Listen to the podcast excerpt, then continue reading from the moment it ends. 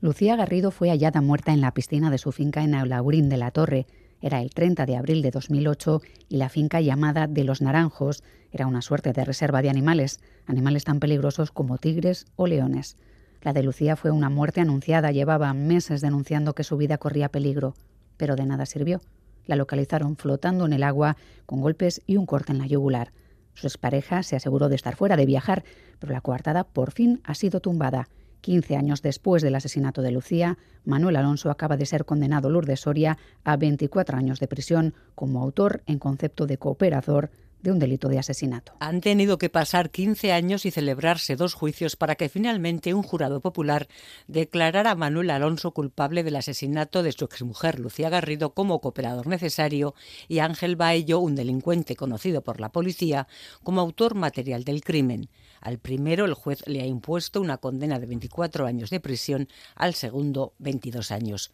Conocido el veredicto del jurado popular, el portavoz de la familia de la víctima recordaba el tortuoso camino recorrido durante todo este tiempo. Han sido eh, más de 15 años de trabajo, de trabajo donde, donde eh, ha, habido muchos palos en la rueda, ha habido, ha habido muchas pérdidas de pruebas y ya habéis visto que ha habido testigos que lo han quitado porque eran testigos falsos. Lucía Garrido fue encontrada muerta en la piscina de su finca Los Naranjos en la localidad malagueña de Alauín de la Torre en abril de 2008. Tenía 48 años y una niña de 10. Presentaba un gran golpe en la cabeza, herida de arma blanca en el cuello y signos de haber sido asfixiada. El maltrato y las infidelidades habían llevado a Lucía a separarse de Manuel Alonso unos años antes. A la ruptura sentimental se unió la disputa por la casa y por el negocio familiar, porque en la misma finca habían montado un criadero de perros que también era refugio de animales exóticos que el SEPRONA, el Servicio de Protección de la Naturaleza de la Guardia Civil, decomisaba en sus operaciones. Un negocio lucrativo en el que estaban Manuel Alonso, que era Guardia Civil, el empresario Rafael García y el teniente del SEPRONA Alonso Gómez. Lucía, además de limpiar y cuidar de los animales, trabajaba de administrativa y por lo tanto conocía los tejemanejes, algunos sospechosamente ilícitos, que se traía entre manos su entonces marido. Ya separados, Alonso trató de que Lucía abandonara la casa para evitar que le denunciara y fuera un obstáculo para el negocio, un negocio que también se extendía al narcotráfico, como después se comprobó al investigar la muerte de dos colombianos en la finca pero Lucía rechazó las ofertas de Alonso y este aumentó sobre ella la presión con maniobras coercitivas de todo tipo que minaron su salud física y mental. La mujer confesó entonces a sus allegados que tenía miedo y que sufría amenazas y vejaciones por parte de su ex. De sus denuncias en el juzgado nunca consiguió una orden de alejamiento. Lucía aguantaba, seguía en la finca, pero era un peligro para Alonso. Sabía demasiado. Según la sentencia que le condena, el exmarido propició o consintió primero la contratación del delincuente Ángel Baello como sicario para acabar con la vida de Lucía y después ayudó a planificar y ejecutar el crimen. El 30 de abril de 2008 se fue de viaje y guardó un sinfín de tickets de autopista, gasolineras, bares como coartadas. El mismo día que dice la sentencia, Baello, solo en compañía de otros, esperó a Lucía dentro de la finca y la asesinó. En un primer juicio, en 2019, el jurado declaró no culpables a cuatro acusados, Alonso, Baello y dos guardias civiles más.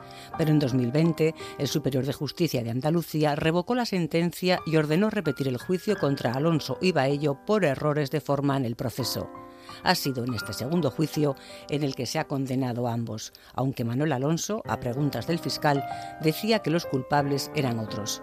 Dígame, ¿por qué mataron a Lucía? Esa pregunta, si dejaran la verdad, lo mismo lo sabían mejor asunto interno para contestarla. En el crimen de Lucía Garrido indaga precisamente la serie documental titulada Lucía en la telaraña, premiada con el Globo de Oro del World Media Festival de Hamburgo y el API de Periodismo de Investigación 2022. Soy Miriam Duque, la encargada de abriros esta Gambara Negra, un podcast de crónica negra en el que hacemos que ciencia, especialistas y pruebas abren más que nosotros para recomponer la actualidad y tratar de entender la mente de quienes se escoran al lado oscuro.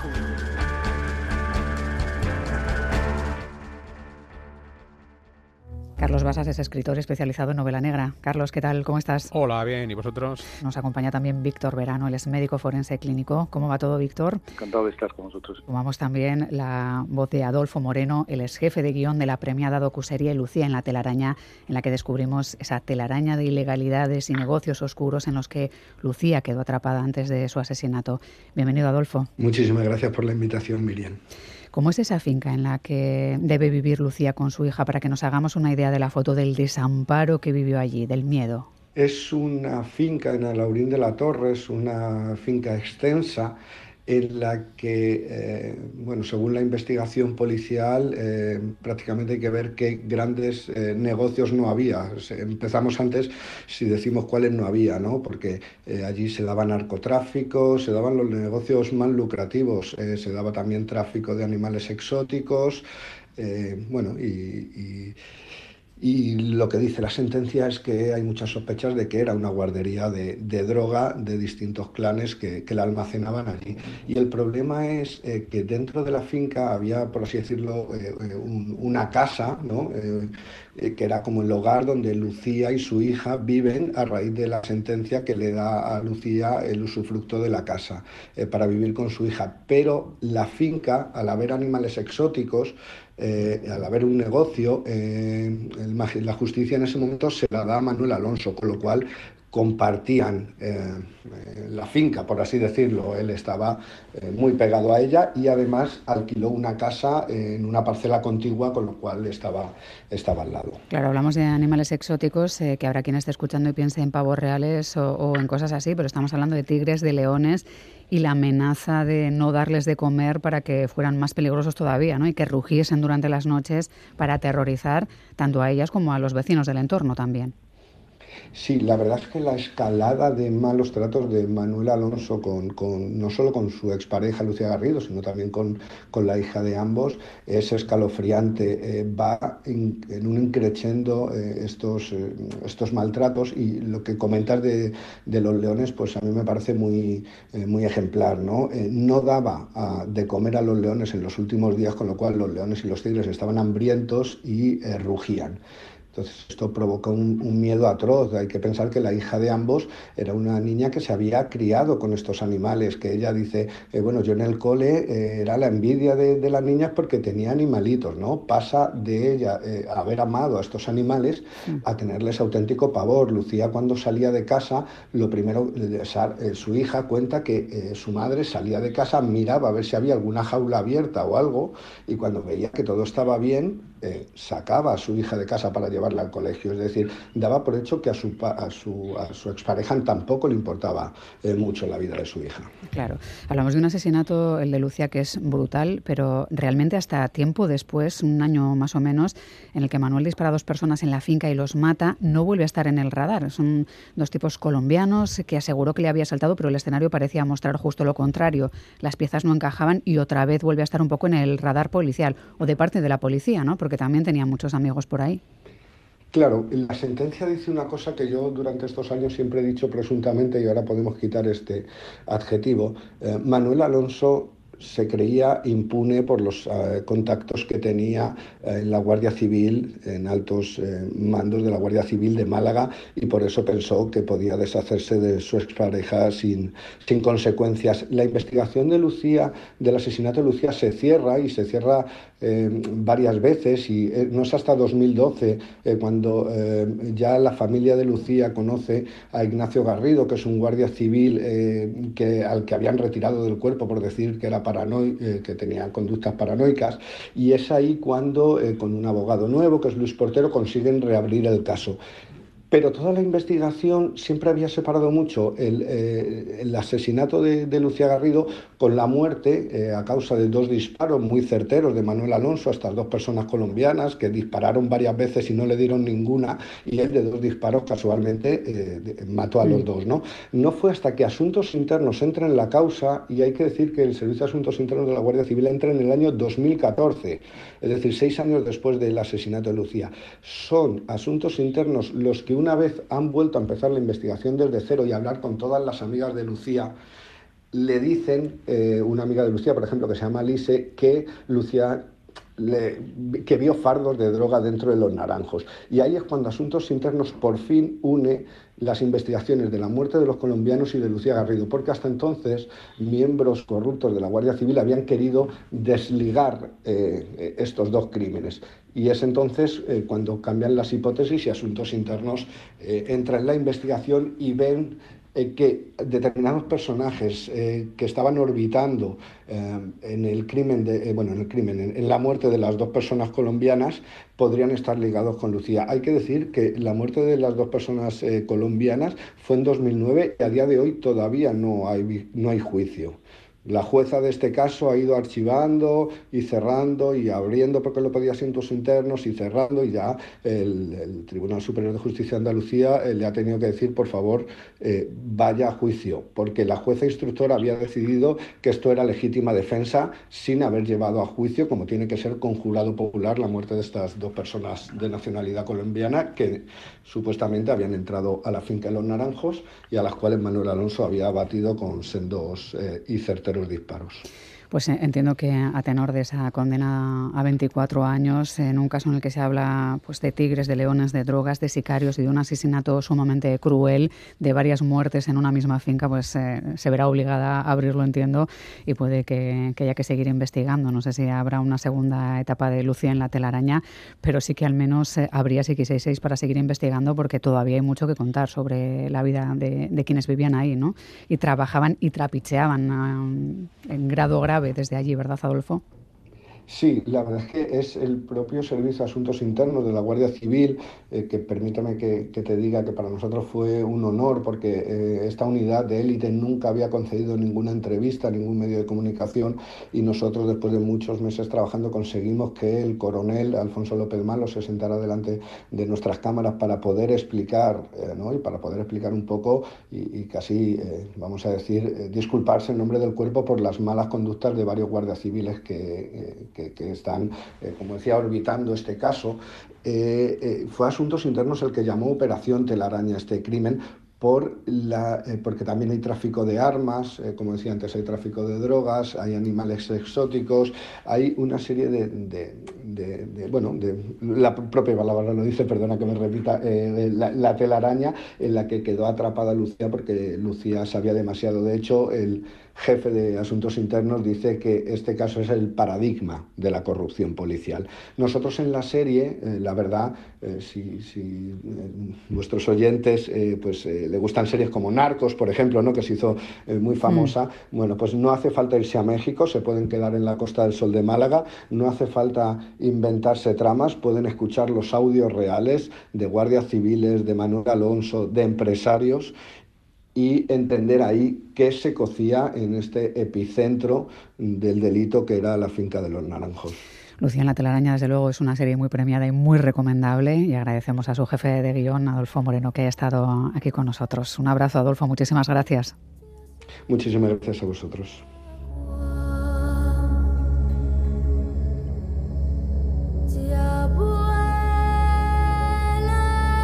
Las coartadas demasiado claras, eh, Carlos, no sé si te resultan especialmente sospechosas. Eh, es algo de lo que pasaba, ¿no? El jurado consideraba a esa expareja de Lucía culpable de un delito de asesinato por cooperador necesario, 24 años de, prisión, pero él guardó todos los tickets tratando de quitarse de encima, ¿no? El, no estar vinculado con el lugar, aunque claro, luego ha aparecido la palabra sicario y todo queda clarísimo. Siguiendo el dinero, a veces enlazan estas cuestiones.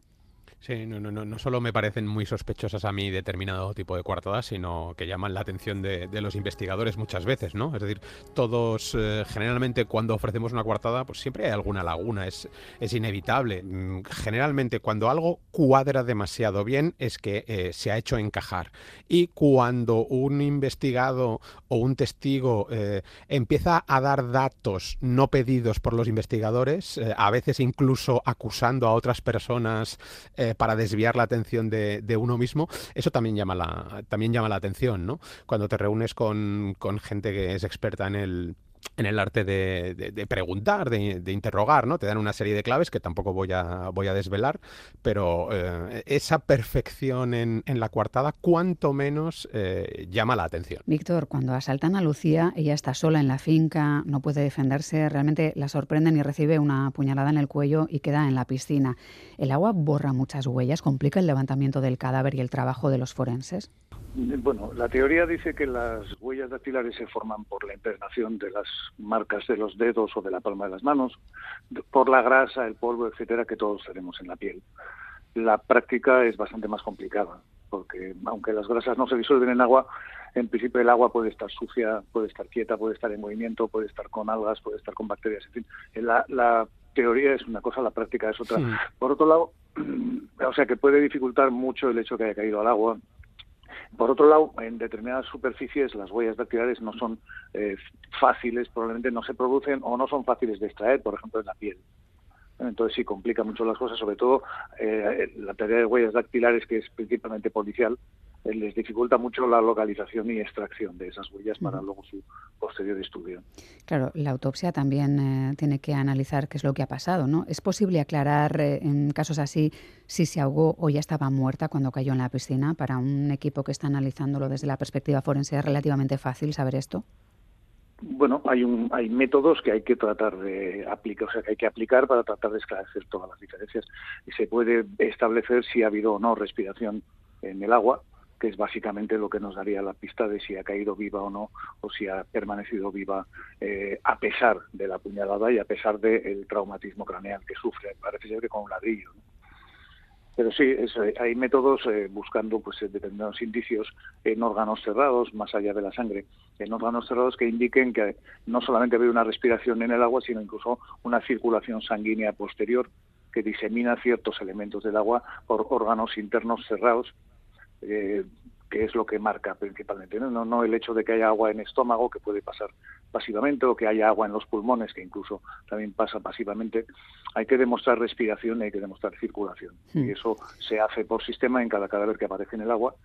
Y supongo que más en un caso tan complejo como este, que además hay otras heridas y otros traumatismos concomitantes, que desde luego sugieren la idea de intervención de terceras personas. El entorno también es eh, muy peculiar, digamos que ella aparece en una piscina, en una casa que está dentro de una finca, pero es casi una jaula dentro de esa gran reserva donde se oía rugir a tigres de día, de noche, a leones. Supongo que para Lucía fue tremendo vivir así y, nos llega esa duda, Víctor. Eh, a Carlos y a mí no suelen pasar estas cosas, supongo que le pasa también. Animales hambrientos de este tipo, grandes felinos capaces de, acabar con todo, ¿podrían atacar? ¿Es posible que hagan desaparecer cualquier resto de, una persona? ¿Es una forma de deshacerse por completo de una víctima? Bueno, es una forma, desde luego, de dificultar mucho, muy mucho la identificación y de establecer la causa de muerte. Los grandes felinos, que es en este caso supongo de lo que hablaríamos, eh, provocan grandes destrozos en el esqueleto, pero básicamente eh, tienden a comer las partes blandas. Entonces provocan deformaciones, pueden provocar fracturas, suelen acabar comiéndose los extremos de los huesos largos para acceder a la médula, en fin, les interesa más que acabar completamente con todos los restos. Pero en esos restos puede ser muy difícil establecer eso, lesiones, causas de muerte, lesiones iniciales e incluso, bueno, en este caso es dentro de una finca, se puede suponer a quién pertenecen los restos, pero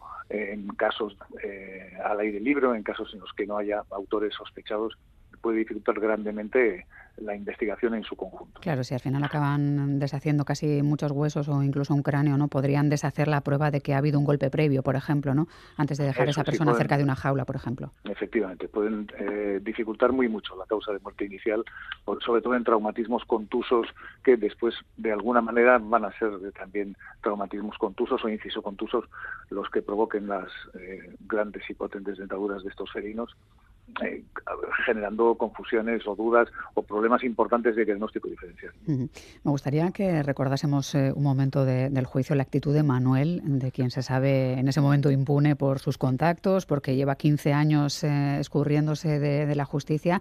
De hecho, trató, como oíamos, de derivar responsabilidades hacia la propia policía. Vamos a escucharle. A Luciano la robaron, salvo el teléfono móvil. Que a Luciano la violaron y sin embargo que está claro que iban a por Lucía. Dígame, ¿por qué mataron a Lucía? Esa pregunta, si dejaran la verdad, lo mismo lo sabían mejor Asunto Interno para contestarla. Ese perfil psiquiátrico es fácil de leer en un juicio, Víctor. Alguien con tanta calma que roza, no sé si la, soberbia ante el tribunal, porque lo normal será que los cargos eh, son graves y uno se ponga nervioso al responder. ¿no? Bueno, parece, eh, por lo que he podido ver a lo largo del documental y de las cosas que he leído, parece un sujeto que empieza de una manera y termina de otra. Parece que Lucía estaba muy enamorada, que fue muy acogida, muy bien acogida por la familia de ella incluso, que estaban satisfechos de la relación, hasta que esto se estropea y se estropea coincidiendo con cosas que, en fin, yo no estoy capacitado para juzgar o para eh, valorar, pero que parece que tienen que ver con el cambio del modelo de negocio en el que interviene Ceprona, en el que intervienen, parece ser progresivamente, otro tipo de personas. Entonces, no conozco si se ha hecho o no un estudio psiquiátrico o psiquiátrico forense de este individuo, pero impresiona desde luego de conductas antisociales muy arraigadas. No sé si tanto una psicopatía, pero conductas antisociales muy arraigadas que además pueden venir potenciadas o pueden venir facilitadas por el hecho de que parece gozar de cierta impunidad y de ciertas complicidades. Es un hombre frío, es un hombre tranquilo, es un hombre que se siente respaldado, es un hombre que no mantiene, o sea, que no pierde nunca la calma y emite algunas respuestas. Hay una respuesta ante el cuestionamiento sobre la muerte de los dos colombianos y un tercero hubiera terminado igual. ¿no? Hmm. En fin, no sé, es un, sí, indica desde luego mucha frialdad, indica una falta de escrúpulos. Estamos hablando de su expareja, de la madre de su hija, incluso estamos hablando de su hija y no parece que este sujeto se conmueva excesivamente hacia estas dos personas. ¿no? es un mal perfil, desde luego. Lucia pide a su hermana que se haga cargo de su hija si le pasa algo porque sabe que, él no la quiere y tiene miedo de que le vaya a pasar lo mismo. Eh, Carlos, pocas veces un crimen destapa una red en la que se puede encontrar prácticamente de todo, ¿no? Víctor hablaba de cambio en el modelo de negocio de forma muy educada, pero es que desde compraventa de animales exóticos, además tenía una suerte de red donde él los vendía, sabía a quién darle el chivatazo para que ese mono que no formaba parte de lo legal fuera decomisado y volviera allí, digamos que conseguía que fueran beneficios todos sus movimientos, ¿no? Y claro, si tú guardas hijos de droga debajo de una jaula de leones, entiendo que pocas posibilidades hay de que haya un vuelco, que eso es lo que se suele decir, ¿no? De drogas, eh, guardería de drogas, tráfico de animales exóticos. Es, es, es, un compendio de tal cantidad de cosas concentradas en el mismo sitio, corrupción policial, empresarial, etcétera, que, que raya incluso lo increíble, ¿no? Por eso siempre solemos decir eso de que eh, la realidad siempre supera la ficción, pues porque la, la ficción en realidad está atada de manos si queremos que sea creíble, ¿no? Hmm. Desde luego el dinero parecía ser fundamental. Me gustaría rebobinar hasta el 2009, Víctor, ese momento en el que por segunda vez eh, vuelve a haber muertos eh, en esa finca. Manuel asesina a tiros a dos colombianos que entran allí. Él dice que le han asaltado, pero como ya nos avanzaba Adolfo, la investigación no parece que sea muy compatible con, su versión. ¿no? Hay heridas compatibles con tener los brazos levantados, más implorando que no les mataran que amenazando. Supongo que eso en una reconstrucción se puede analizar y, y ver incluso si ha habido intercambio de disparos si no falta sangre, ¿no? Hay una cuestión que me llamó la atención cuando estaba viendo, bueno, algún fotograma, es decir, es un poco arriesgado lo que puedo decir, pero hay un, parece ser que uno de los colombianos tiene un disparo neto bastante redondo que para tratarse de una escopeta de cartucho eh, indica una cierta corta distancia, es decir, hablamos de menos de un metro, metro y medio, lo cual estaría un poco en contradicción con las afirmaciones de Manuel y con el croquis que se presenta en el documental que habla de un disparo a más distancia, de abajo arriba, etcétera. En fin, eso no me cuadro mucho, ¿no? Por otro lado, supongo, o es obligatorio al menos, hacer pruebas de residuos de disparo en manos de todos los intervinientes. Supongo que estarán en el sumario y, no sé qué eh, resultado habrán dado, pero en principio eh, resulta un poco extraño, sí, que haya dos fallecidos que están tirando con pistolas a la vez a una distancia, se supone que para ellos eh, no excesiva, y sin embargo reciben dos disparos netos y sin que Manuel reciba absolutamente ninguno, ¿no? Hmm. Más allá de que diga que está detrás de un banco de hormigón. Eso sí, aparte que la sangre tiene tendencia a aparecer por todas partes, ¿no? Incluso pequeñas gotitas, eh, lo sabemos cuando es lo contrario, ¿no? Que aparece siempre, ¿no? Sí, la sangre salpica en muchas direcciones y desde luego deberían tener tenido eh, en manos, en brazos, eh, restos incluso de, o sea, de su propia sangre. Y, como digo, los residuos de pólvora, no sé qué resultado darían, pero en principio no sugiere un acto de legítima defensa, salvo que lo sorprendiera tratando de robar y, en fin, que es un poco más inverosímil. Pues eh, después de 15 años ha logrado una sentencia y justicia en cierta medida para Lucía Garrido, que no la ha tenido durante muchísimo tiempo. Tenía 48 años, una hija, y fue brutalmente asesinada en la finca de Los Naranjos, en el Laurín de la Torre, el 30 de abril de 2008. Veremos a ver si ahora se vuelve a analizar a fondo ese caso del asesinato de los dos colombianos.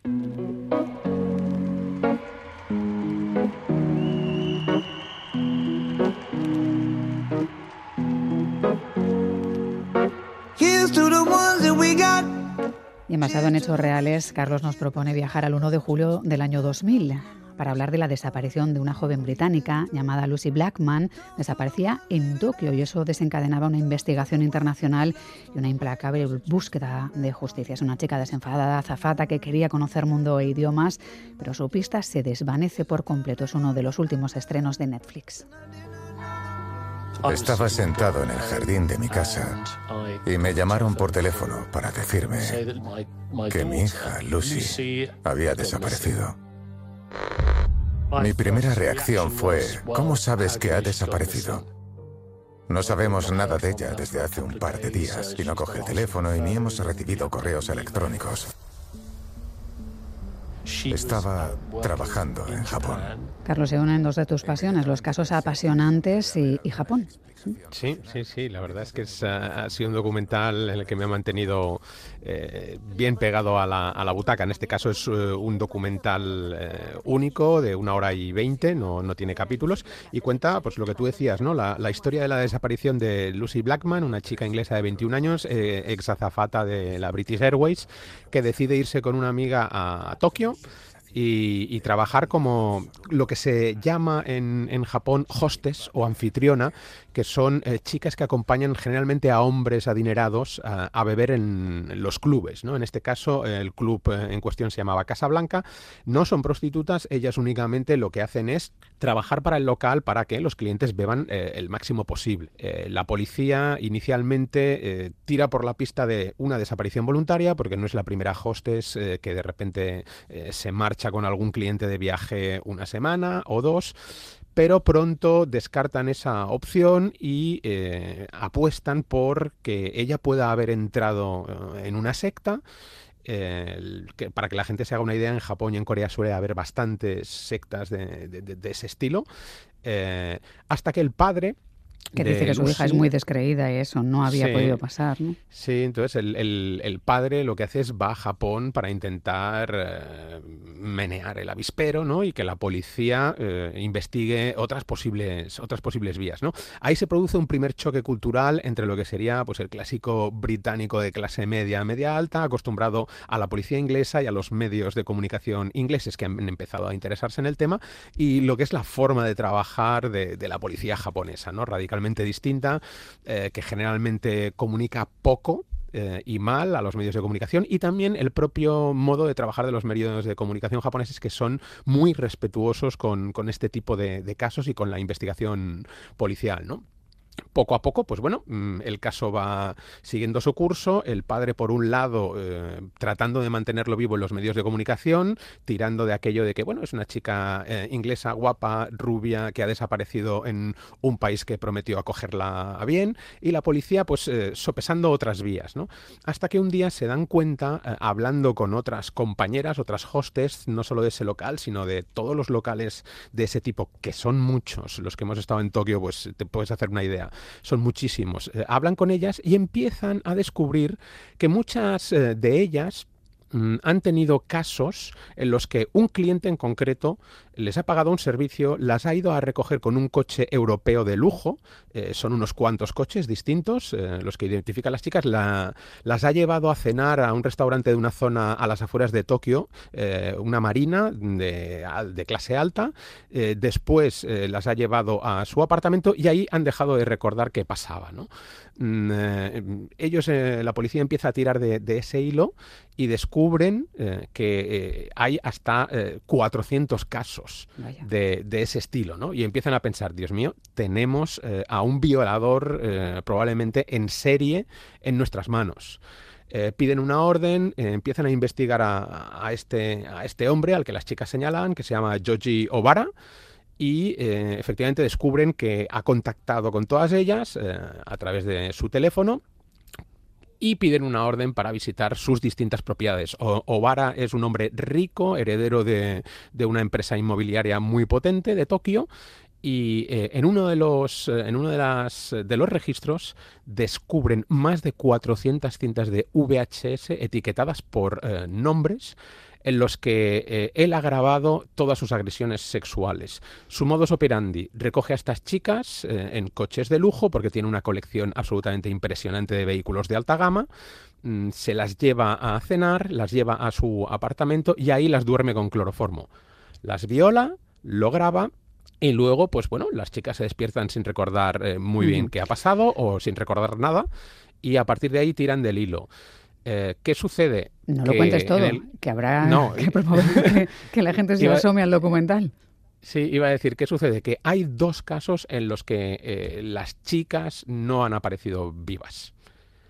Y eso es lo que acaba dando el giro definitivo a, la investigación de esta desaparición de, Lucy Blackman.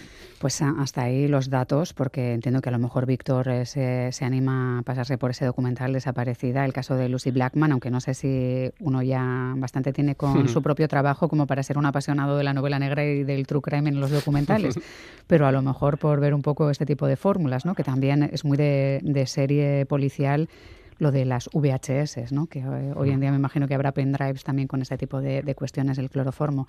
Víctor, ¿sueles revisitar este tipo de documentales? Bueno, yo soy aficionado a algún tipo de novela negra, una muy famosa protagonizada por un forense irlandés en los años 50, es el autor se llama Benjamin Black, que es un alter ego de John Banville eh, bueno, en de este tipo de novelas sí me gustan porque tienen otro tipo de tramas que la puramente negra, que me recuerda mucho a mi trabajo. Pero en este caso lo que veo es que parece ser, parece ser, es todo muy aventurado, ¿no? Que hubo dos casos en los que al hombre le salieron las cosas mal, porque en principio sí podríamos estar hablando de varias eh, mujeres muertas o una cantidad importante de mujeres muertas, y no parece ser su modus operandi principal. Mm. Entiendo que, el cloroformo en cantidades elevadas puede ser mortal, entiendo, ¿no? Sí, pero bueno, pero en principio si solo son dos casos de entre 400 y pico, hay que pensar que en esos dos casos, pues digamos, eh, diciéndolo coloquialmente, se le fue la mano. ¿no? Hmm. no parece que sea un asesino múltiple. En principio ya digo que es todo muy arriesgado sin conocer el caso en detalle, pero bueno. Así parece ser un, hmm. violador en serie y, una persona, hmm. pues bueno, que tenía unas tendencias que menos mal que alguien consiguió parar, aunque bastante tarde, a tenor del número de víctimas. Pues sí, dos, elementos. perversión importante, ¿no? Mm, sí, sí. dos elementos finales más. Uno de los protagonistas del documental es, Jake Adelstein, que es eh, el primer periodista norteamericano en ser periodista de sucesos en un periódico japonés y autor de una famosísima novela que es Tokyo Vice y para aquel que quiera saber realmente cómo funciona el sistema policial en cuanto a comunicación en Japón, la novela 64 de Yokohama Ideo. Pues ahí queda la propuesta de Carlos Basas y también las novelas de Benjamin Black que hoy proponía Víctor Verano, que es médico forense clínico, eso es, y le agradecemos mucho que haya estado por aquí. Un abrazo, Víctor, cuídate mucho. Muchas gracias y encantado de estar. Y también un abrazo para ti, Carlos Basas, cuídate mucho. Hasta el lunes. Agur, agur. Adiós.